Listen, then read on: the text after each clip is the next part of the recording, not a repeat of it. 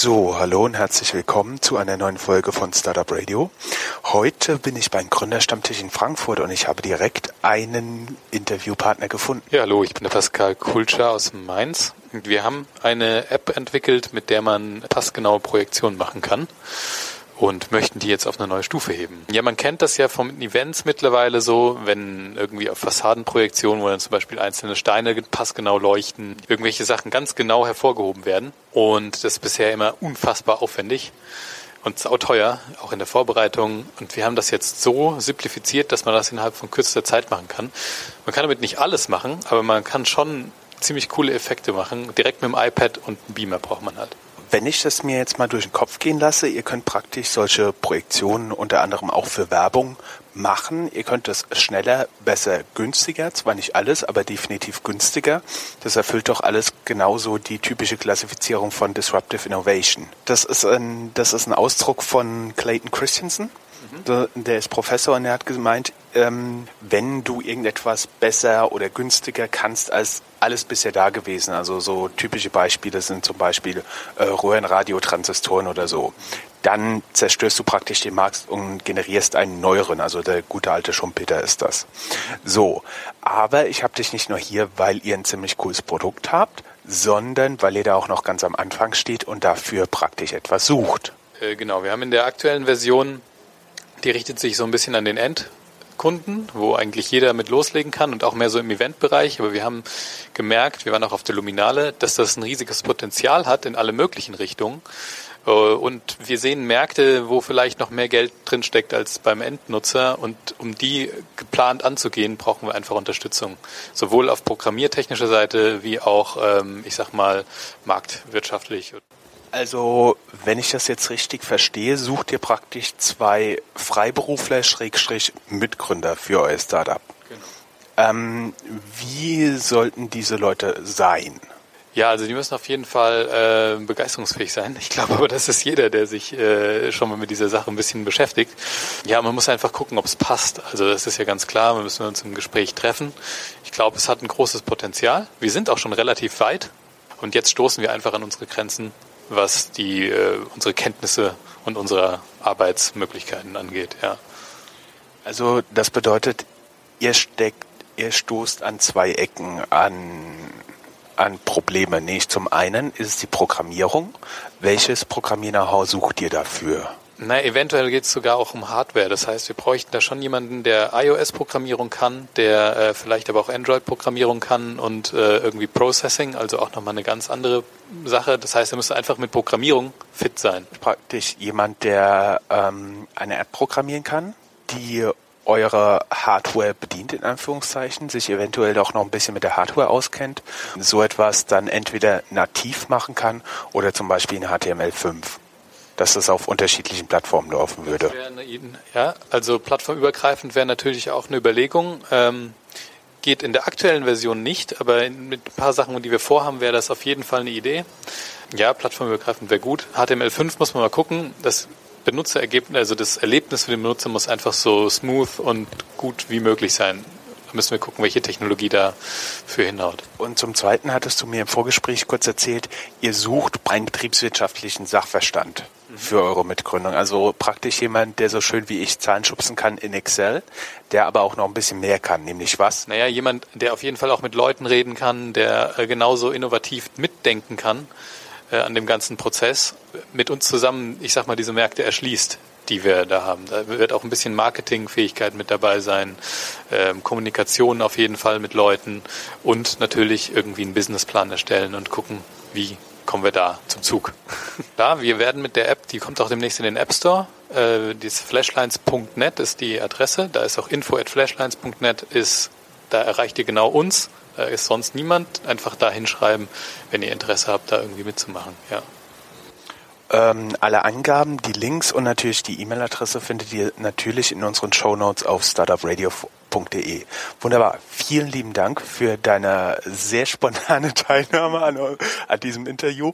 Ähm, da unsere Zuhörer das naturgegebenermaßen nicht sehen können, beschreibe ich das gerade mal. Wir stehen hier im Zirkus, wo der Gründerstammtisch stattfindet und stehen hier gerade irgendwo quer auf einem Gang und machen dieses Interview an meinem Tablet.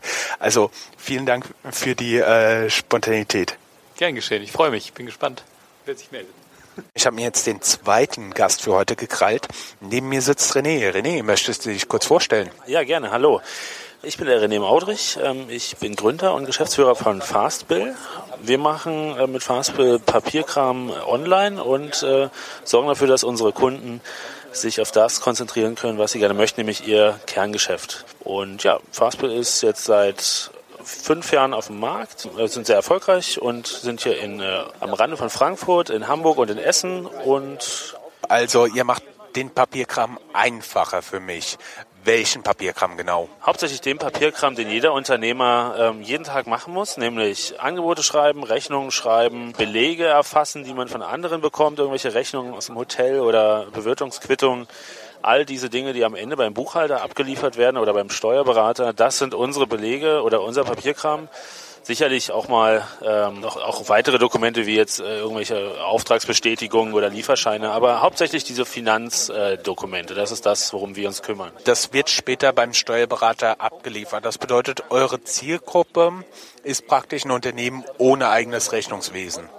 Genau, also Fastbill ist perfekt geeignet für die ganzen kleineren Unternehmen, für Freelancer, Berater, ähm, Kreative, kleine Agenturen, hauptsächlich eben auch im Dienstleistungsumfeld, wobei auch kleine Online-Shops äh, sich äh, sehr gerne also Fastbill ähm, also zunutze machen, aber hauptsächlich ähm, Teams, die sich, die nicht so eine eigene Buchhaltungsabteilung haben. Jetzt frage ich mich gerade, wie seid ihr denn überhaupt auf die Geschäftsidee gekommen? Ja, im Grunde äh, aus eigener, aus eigenem Bedarf äh, heraus erstmal. Ich selber war, hatte damals eine Agentur gegründet und äh, das äh, war immer riesen, ein Riesenproblem, die Abrechnung zu machen. Wir haben dann am letzten Tag des Monats aus unserem E-Mail-Verkehr versucht, die Stunden äh, zu rekonstruieren, die wir, äh, die wir verbraucht haben.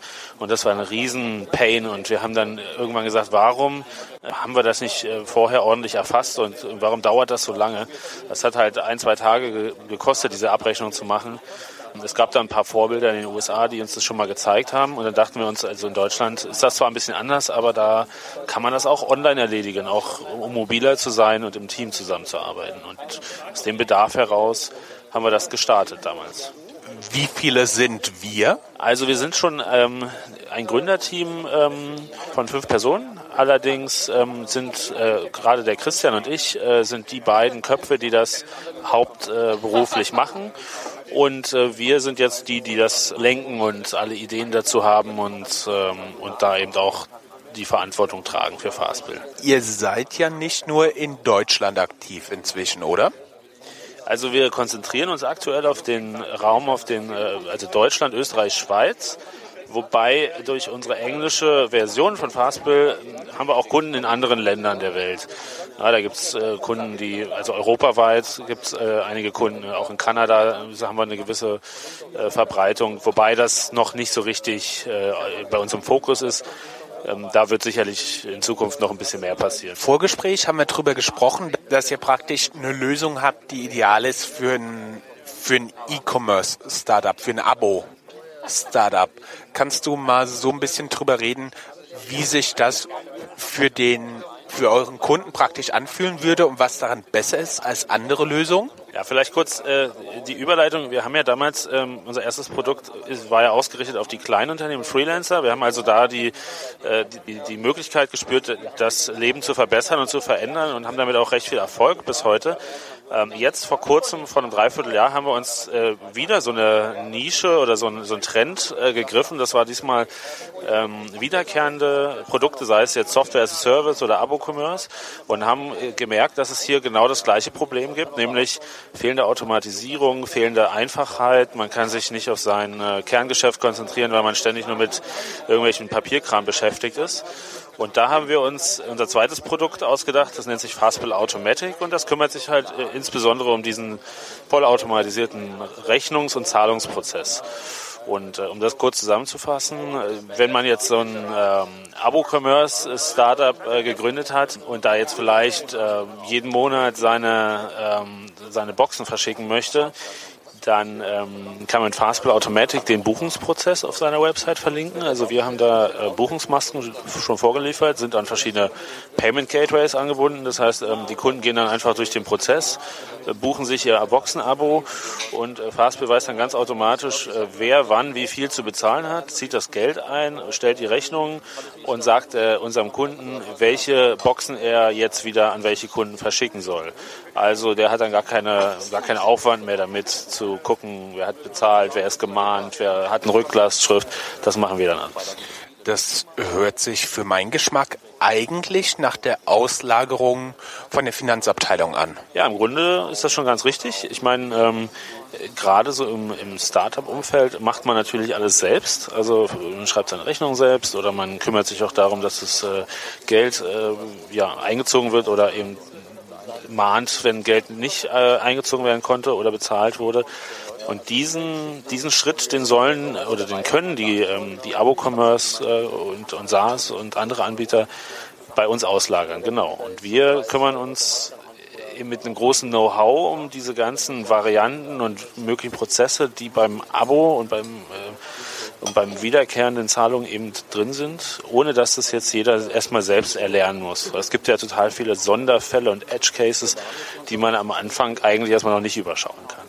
Für mich sind da praktisch so, so, so zwei richtig große Blinklichter angegangen, als du gesagt hast, ja, das machen wir für andere Leute, weil das bedeutet ja auf eurer Seite, dass ihr A, sehr, sehr viel für Datensicherheit machen müsst, aber auch B, extrem gut eure Prozesse im Griff haben müsst. Wie, wie seid ihr da am Anfang rangegangen, als ihr dieses Produkt aufgebaut habt? Also gut, ähm, diese Datenthematik, die, ähm, den Datenschutz und die Datensicherheit, das ist für uns ja schon immer ein, ein, Thema. Das hat sich jetzt nicht erst mit dem neuen Produkt, sondern schon, schon zu Beginn haben wir uns damit intensiv beschäftigt, wie man da ähm, eben dem, den deutschen Anforderungen und den deutschen Sicherheitskriterien dort ähm, ähm, entsprechen kann. Und wir haben von vornherein eben ähm, nicht versucht, günstig über irgendwelche externen Hosting-Partner in Europa oder USA die Sache zu lösen, sondern haben da eben einen Schwerpunkt gesetzt, sind äh, mit eigener Infrastruktur an den Start gegangen, die sich Startups normalerweise nicht leisten äh, können und haben die jetzt sukzessive aufgebaut, arbeiten mit einer Private Cloud, die ähm, in Frankfurt im Rechenzentrum äh, liegt und die halt sehr, sehr intensiv gewartet wird und wo auch sehr hohe äh, Zugangsregularien ähm, äh, ja, ähm, eingerichtet sind. Das heißt, das war für, für uns der erste Schritt und nicht erst ähm, ein Schritt, der im Wachstum dann passieren sollte. Ähm, diese also somit haben wir den Datenschutz und die Datensicherheit ähm, in sehr, also sehr im Fokus bei unseren Produkten. Die Prozesse natürlich sind die, sind die sehr wichtig, dass die automatisiert sind. Ähm, da haben wir natürlich durch unsere Erfahrung mit Fastbill seit 2000, ähm, ja, im Grunde seit 2007, wo wir den ersten, die erste Zeile Code geschrieben haben, haben wir sehr viele Erfahrungen gesammelt und konnten bei dem zweiten Produkt natürlich darauf also aufbauen und, ähm, und konnten natürlich sehr viel Know-how einbringen. Das können andere in dem Segment heute noch nicht so ohne weiteres. Also seitdem diese Lösung praktisch konkurrenzlos? Also es gibt auch hier wieder äh, im internationalen Umfeld Player, die gut finanziert und gutes Wachstum vorweisen können, ähm, die allerdings auch wie beim äh, klassischen Fastbill an den europäischen äh, Hürden so ein bisschen oder äh, dort scheitern. Äh, ich sage nur Umsatzsteuern und Reverse Charge. Ähm, dann auch eben in Deutschland selbst ähm, das, was da wie, wie die Abrechnung und die Zahlungsmethoden, sowas wie Lastschrift, das können ausländische Wettbewerber äh, noch eine ganze Weile nicht anbieten. Da, da stehen wir natürlich sehr gut da. Ja, und in Deutschland ähm, gibt es ein paar alte ähm, Player, die sich ähm, Zahlungsgateways nennen und die auch regelmäßig Geld einziehen können, aber da ist natürlich völlig diese, diese ganze Intelligenz, diese Logik, wer muss wie viel bezahlen, wenn der Rabattcodes eingesetzt hat oder wenn da Rücklassschriftgebühren anfallen, das, das haben die alle nicht, äh, das berücksichtigen die nicht, die haben ein anderes Kerngeschäft mit als Zahlungsanbieter. Also ja, ich sehe das auch so. Wir sind äh, noch sehr konkurrenzlos am Start und deswegen haben wir auch so einen großen Zulauf aktuell. Seid ihr dann eigentlich auch ein Finanzdienstleister, wenn ihr Zahlungen für andere handhabt? Wir handhaben das in der Form, dass wir ähm, Zahlungsgateways äh, angebunden haben und dass wir unseren Kunden empfehlen, wenn du das jetzt in Deutschland deine Produkte verkaufen willst, dann geh doch mal zu dem. Wenn du europaweit verkaufen willst, dann haben wir hier vielleicht noch eine Alternative.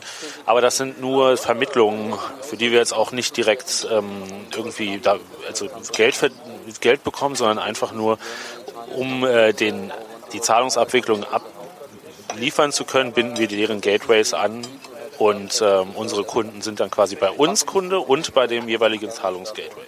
Das bedeutet, zu euch und durch euch fließen nur Daten. Exakt, genau. Also wir wissen, wir wissen nur, was ähm, eingezogen werden muss und wir geben auch den Anstoß dazu äh, bei dem Zahlungsanbieter. Aber letztlich haben wir weder Zugriff auf die Kreditkartendaten oder äh, aber auch nicht Zugriff auf die Transaktion selbst. Du bist ja jetzt schon länger hier in Frankfurt und als Gründer hier aktiv. Was, was hat dich eigentlich mehr nach Frankfurt getrieben, als irgendwo anders hinzugehen, zum Beispiel Berlin? Ich meine, 2007 war Berlin noch nicht so sexy, wie es jetzt ist in puncto Startup. Und was findest du so am Gründerstandort Frankfurt, Schrägstrich Rhein-Main eigentlich besonders? Also ich hatte tatsächlich 2006, 2007 die Entscheidung zu fällen, wo ich mein erstes Startup gründen möchte. Und da standen halt Berlin und Frankfurt echt ähm, als Alternativen nebeneinander. Ich habe mich dann damals für Frankfurt ganz bewusst entschieden, weil ich mir, äh, ja ganz flapsig gesagt, ähm, gedacht habe, in äh, Frankfurt kann ich wenigstens auch was verdienen, wenn ich da hingehe. Berlin war für mich immer so ein bisschen das, äh, das Mecker der, der Leute, die sich irgendwie verwirklichen wollten, vielleicht sogar noch irgendwie äh, als Künstler oder als äh, Freigeist. Ähm, ich habe in Frankfurt eher die Opportunity gesehen, ähm, auch wirklich ein Geschäft aufzuziehen. Und ähm, das hat sich also arm und arm, aber trotzdem sexy.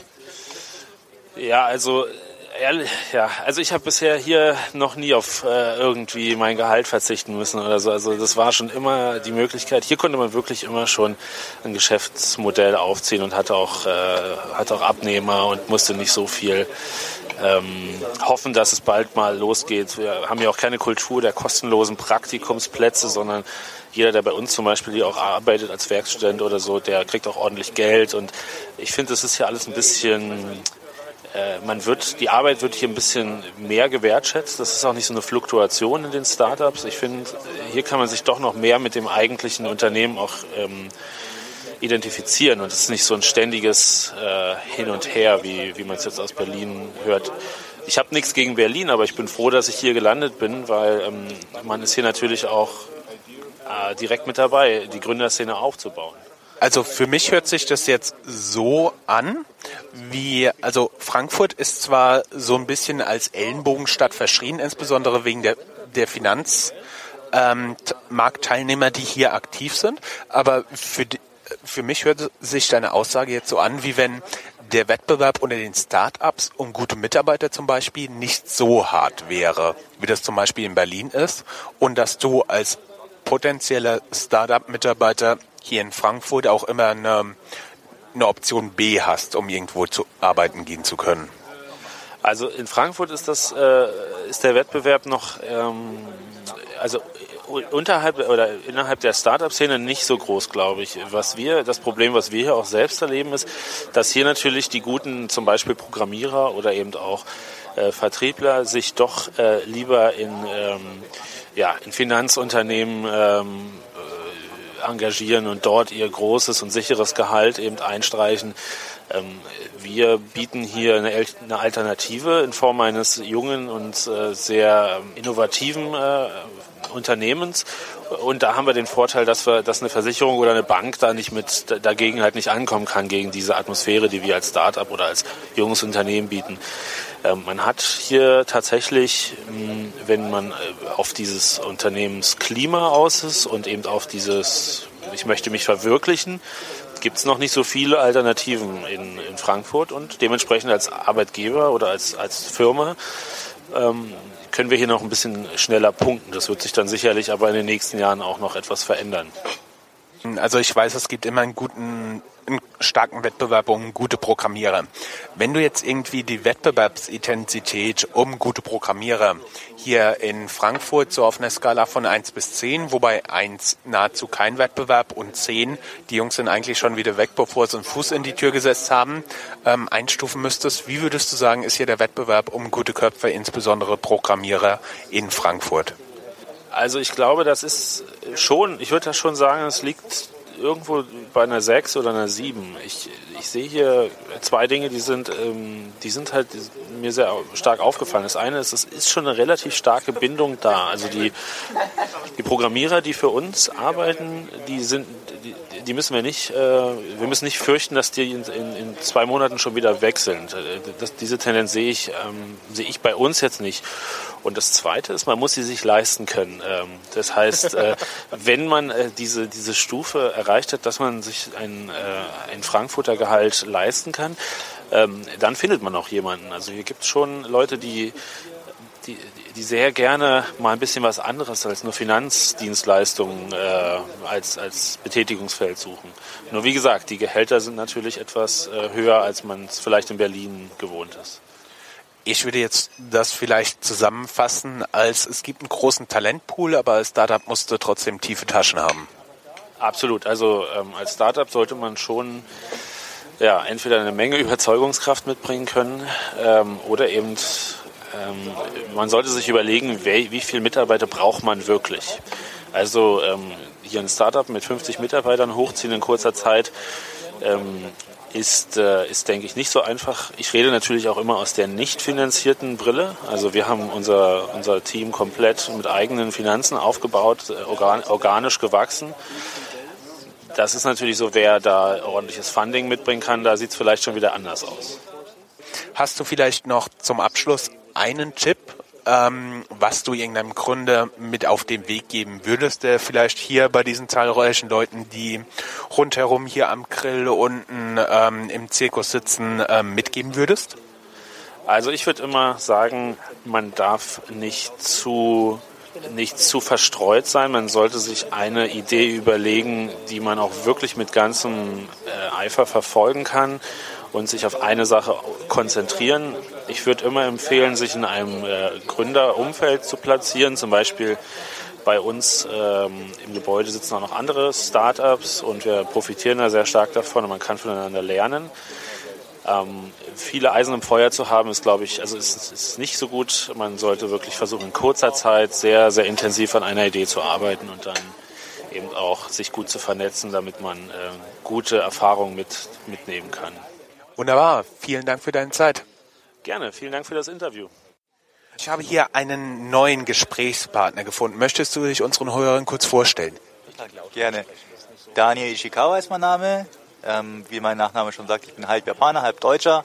Habe 2011 meine Firma gegründet. Ähm, es geht um Mietmöbel für den Wohnbereich, äh, für Expatriates, also Leute, die auf Zeit für mehr, also mehr Monate oder Jahre in Deutschland verbringen beruflich äh, an die vermieten wir Wohnmöbel. Dafür gibt es, glaube ich, einen ganz großen Markt in Frankfurt, weil hier gibt es wirklich viele Leute, die für ein halbes, für ein ganzes Jahr kommen, angeblich bleiben sollen und dann unter Umständen sogar ein ganzes Leben bleiben. Ja, ganz genau. Also wir machen das bundesweit und auch in Österreich und der Schweiz. Ähm, es gibt äh, viele Städte wie Frankfurt, wie du schon erwähnt hast, aber auch andere Großstädte in Deutschland, wo es sehr, sehr schwierig ist, möblierte Wohnungen zu finden oder Häuser. Gerade größere Wohnungen und Häuser sind selten möbliert. Äh, da sind oft Amerikaner gerade, aber auch Brasilianer kommen nach Deutschland, sind geschockt, dass sie eine Wohnung vorfinden, wo keine Lampen angebracht sind, äh, keine Möbel vorhanden sind, keine Küche manchmal. Und da helfen wir aus und vermieten entsprechend äh, Mobiliar, aber auch Küchen ähm, zeitweise. Okay, wie heißt eure Firma? Furniture Leasing Corporation, FLC. Und die, Web die Webseite ist www.furnitureleasing.net furnitureleasing.net, okay. Und muss ich mir das jetzt so vorstellen, dass ihr einfach hinkommt und Standardmöbel habt oder habt ihr da fast einen architektonischen Anspruch? Ähm, wir haben ein relativ großes Sortiment an Möbeln, die sind auch online ähm, einsehbar auf unserer Webseite. Äh, dort können sich die äh, Besucher dann entsprechend äh, Möbel aussuchen und ein Angebot erstellen lassen. Es reicht von Möbeln, die wirklich also für vier, sechs Wochen gedacht sind. Das sind einfachere Möbel, äh, aber auch äh, entsprechend äh, Möbel höherer Qualität. Also wir, wir bieten das ganze Spektrum an. Das bedeutet, ich würde bei euch mir ein komplettes Haus äh, hier in Frankfurt auch in Designermöbeln einrichten können. Kann man auch. Wir haben aber wirklich ähm, oft Kunden, äh, die im höheren Management tätig sind, bei Großfirmen und die haben natürlich, beziehungsweise ihre Familien haben dann relativ hohe Ansprüche und äh, die können wir natürlich auch bedienen. Und unser Vorteil gegenüber Möbelhäusern liegt Möbel, äh, möglicherweise auch darin, dass wir relativ kurzzeitig Möbel anbieten können, innerhalb von 48 Stunden, wenn es sein muss. Das hört sich verdammt danach an, wie wenn ihr da ein großes Lager hättet. Wir haben drei Lager in Deutschland, einmal in Frankfurt, in Niedereschbach und äh, weiter im Süden in München sowie in Hamburg und können so äh, bundesweit äh, bedienen. Okay, und wie bist du eigentlich auf die Idee gekommen? Ähm, ja, es ist über Umwege. Also ursprünglich war die Idee, Möbel in Deutschland zu verkaufen. Ich habe einen Bekannten, der hat eine Möbelfabrik in Asien, in China. Und äh, also ironischerweise kann man fast sagen, für den High-End-Bereich, also wirklich sehr, sehr teure Möbel, war die Idee, äh, die Möbel in Europa zu vermarkten für die Firma als äh, Zwischenhändler. Aber ich habe so ja, ein Stück weit Abstand genommen von der Idee und habe die Idee ein bisschen weiterentwickelt, habe gedacht, warum nicht ver äh, vermieten statt zu verkaufen. Das war, was man so neudeutsch einen Pivot nennt, ne? Ja, ganz genau. So, und jetzt nochmal darauf zurückzukommen, weil das interessiert mich natürlich. Wo fängt für euch Möbel an? Ist das schon ähm, das Kissen für auf die Couch oder fängt es erst beim Stuhl an und bis zu welcher Größe geht das? Und vor allem, jetzt vielleicht gleich nochmal nachgeschossen, wie handhabt ihr das eigentlich mit Küchen? Weil ich war jetzt gerade genötigt, ähm, beim Küchenkauf mitzuwirken in der Familie. Und das ist ja nicht gerade ein einfaches Unterfangen, oder? Ähm, zu deiner ersten Frage, ähm, unsere Kunden geben so ein Stück weit vor, äh, was wir anbieten äh, müssen. Da äh, es fängt tatsächlich schon bei Kissen an, ähm, hört auch bei Hundehütten auf. Wir haben Hundehütten auch schon für für sechs Wochen vermietet, als eine kanadische Familie nach Bad Soden gezogen ist. Ähm, äh, wie du siehst, also wir bieten wirklich alles an, also inklusive äh, Kitchen Starter Sets nennen sie sich, also wie Teller und Besteck etc. Alles, der, der Klassiker, was man, was man immer so braucht, als Student kenne ich das, ist zum Beispiel Dosenöffner, ne? den vergisst man immer. Ganz genau, den bieten wir regelmäßig an als, als Teil von dem Kitchen Starter Set, ja. äh, und äh, Waschmaschinen, Trockner, Fernseher, alles Erdenkliche. Zweite ähm, Frage, genau. Auch sowas wie ein Schaukelpferd für die Kinder?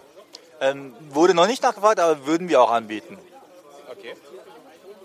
Und äh, zu deiner zweiten Frage, äh, zu den Küchen, das ist ein relativ kompliziertes Thema. Ähm, wie du schon bemerkt hast, äh, Küchen müssen oft angepasst werden. Äh, da, da, da sind wir so ein bisschen gezwungen, die Erwartungen auch äh, ein Stück weit zu kontrollieren. Und äh, wir bieten Küchenmodule an, die man kombinieren kann. Aber wenn es also Küchen sein müssen, die ums Eck gehen und um beide Seiten oder irgendwie mitten in der Küche nochmal, das, ja, da sind wir ein Stück weit äh, angewiesen darauf, dass die Kunden wissen, dass wir entsprechend äh, nur Standardküchen äh, anbieten. Wie handhabt ihr das eigentlich mit eurer Beschaffung?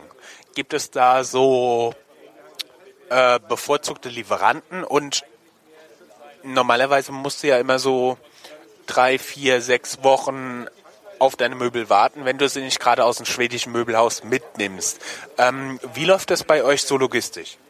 Wir haben, äh, wir kaufen eigentlich fast ausschließlich äh, über zwei Zwischenhändler ein und kaufen die Möbel auch vorrätig. Ähm, das heißt, es gibt natürlich ganz besondere Wünsche manchmal. Kunden sagen, ich will unbedingt diese Rolf Benz Couch äh, mit dem Sortiment haben. Ähm, können wir manchmal auch bedienen, aber entsprechender Wartezeit. In allermeisten Fällen bedienen wir die ganzen Anfragen mit Möbeln, die wir lagernd haben. Okay, ähm, für mich stellen sich da noch zwei Fragen, wobei die erste wäre, ähm, was macht ihr eigentlich mit beschädigten Möbeln? Wir haben äh, tatsächlich einen Abnehmer, der uns äh, die gebrauchten Möbel äh, zum Teil abkauft, ähm, aber geschädigte äh, Möbel äh, verwerten wir oder versuchen zu reparieren. Irgendwo verfolgen wir natürlich auch ein Recyclingprinzip als Firma. Ähm, vermieten langfristig äh, meistens fabrikneue Möbel, also nicht gebrauchte Möbel. Wenn die dann zurückkommen, vermieten wir sie kurzzeitig, wo vielleicht die Ansprüche nicht ganz so hoch sind als äh, im Vergleich zu, zu Leuten, die vielleicht zwei, drei Jahre mit den Möbeln leben müssen. Und das ist so unser Zyklus sozusagen. Und natürlich kommt es vor, dass Möbel dann beschädigt oder kaputt oder sehr stark benutzt zurückkommen und dann werden die entsprechend verwertet oder weiterverkauft als äh, Gebrauchtmöbel. A, wie, wie ist da eure Rücklaufquote mit Beschädigungen? Gibt es irgendwelche Möbel, die besonders häufig beschädigt sind? Also zum Beispiel Couch, weil man ständig drauf sitzt. Ähm, und wie handhabt ihr das mit anderen Sachen, wie zum Beispiel Matratzen oder so? Kommen die nach jedem Kunden raus? Ähm, gute Frage. Ähm, und äh, wie du schon ähm, sagtest, kommen beispielsweise Esstische, aber auch Couchen ähm, oft äh, sehr stark beschädigt zurück.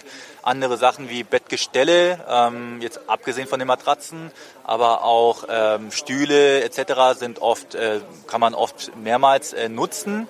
Ähm, Matratzen ist es tatsächlich oft so, dass sie nach einem äh, ja, Zyklus ähm, schon nicht mehr äh, zu nutzen sind. Gerade wenn, du kannst dir vorstellen, wenn Matratzen für zwei, drei Jahre vermietet waren, dass die dann nicht mehr äh, vermietet werden können. Aber es muss dann entsprechend auch auf unserer Seite, um ökonomisch zu denken, äh, alles eingepreist sein, dass sich das Ganze rechnet, für, sowohl für den Kunden als auch für uns. Okay, und ähm, wo eure Kundengruppen so beruflich liegen, wissen wir inzwischen. Ähm, Kannst du vielleicht mal drüber sprechen, wo eure Kunden so hauptsächlich herkommen? Da hattest du zum Beispiel die USA und Kanada und Brasilien schon genannt. Und hast du inzwischen eine Verschiebung mehr so Richtung Emerging Markets oder so bemerkt? Ähm, sehr, sehr gute Frage und ich habe äh, erst kurz darüber nachgedacht äh, und auch ein bisschen analysiert. Ähm, ja, also traditionell äh, Expatriates nennen sich ja Leute, die auf Zeit in Deutschland sind, äh, beruflich. Äh, und die sind traditionell tatsächlich aus Nordamerika, ähm, also USA, Kanada, ähm, aber eben auch aus äh, Lateinamerika, äh, wo viele deutsche Großunternehmen Standorte haben und Fabriken etc. Aber ich erkenne ganz klar den Trend, äh, dass beispielsweise indische Kunden zunehmen äh, mehr und mehr aus Fernost auch äh, äh, Expatriates kommen, die oft auch kürzer in Deutschland sind als früher die Expats, vor 10, 20 Jahren etwa. Also wirklich auf Projektbasis für zwei, drei bis sechs Monate, was früher undenkbar war. Da fallen mir natürlich auch noch Fragen zu ein. Also wie ist das zum Beispiel? Gibt es so irgendwas, wo du sagen würdest, würdest Kunde aus dieser Ecke braucht das? Zum Beispiel Kunde aus Amerika braucht einen riesigen Kühlschrank, wo er sich selbst reinstellen kann. Was würde dir da zum Beispiel bei Kunden aus Fernost, Kunden aus Kanada oder Brasilien einfallen? Ja, ganz lustig. Also wir vermieten oft eben auch äh, äh, Möbel für vier bis sechs Wochen. Wann ist das der Fall? Dann nämlich, wenn äh, beispielsweise Amerikaner ihre eigenen Möbel aus den USA nach Deutschland verschiffen und schon hier sind und die Möbel noch nicht da sind, ja, so als Übergangslösung. Äh, und da kommt es tatsächlich oft vor, dass äh, die ganz großen Couchen aus Amerika oder aber auch der Kühlschrank überhaupt nicht in Deutsch mit deutschen kleineren Wohnungen kompatibel sind und gar nicht reinpassen. Und da werden wir oft, nachdem die eigenen Möbel geliefert wurden, nochmal angerufen, ob die verlängern dürfen, weil die eigenen Möbel nicht in die Wohnung passen. Jetzt noch eine Frage, die mir dann direkt einfällt. Habt ihr auch schon mal versucht, ein Geschäft draus zu machen, aus diesen nicht mehr gebrauchten Möbel, die dann weiter zu verkaufen? Also sprich diese Oversized Couches, äh, Refrigerators und so. Da bringst du mir natürlich auf eine gute Geschäftsidee. Äh, Habe ich noch nicht dran gedacht, aber ich werde nächstes Mal dran denken. Ach, verdammt, warum habe ich das Startup nicht gegründet? Wunderbar. Vielen Dank für deine Zeit. Ähm, wenn du jetzt einem Gründer oder angehenden Gründer, das ist der Großteil unserer ähm, Zuhörerschaft, wenn du dem noch einen Tipp mit auf den Weg geben könntest, was wäre der Tipp? Mein Tipp ganz kurz, äh, nicht viel nachdenken und äh, einfach versuchen und schauen, ob es einen Markt für die Idee gibt. Ich habe es oft erlebt, auch bei mir, wenn ich Projekte angefangen habe, dass ich vielleicht ein Stück weit zu lang nachgedacht habe und hätte es einfach auf den Markt bringen sollen, schauen, ob, ob es überhaupt Kunden für die Idee oder für das Projekt gibt. Und das würde ich gerne weitergeben an andere, die äh, sich auch an äh, eine Firma gründen wollen. Wunderbar. Vielen Dank für deine Zeit. Vielen Dank fürs Interview.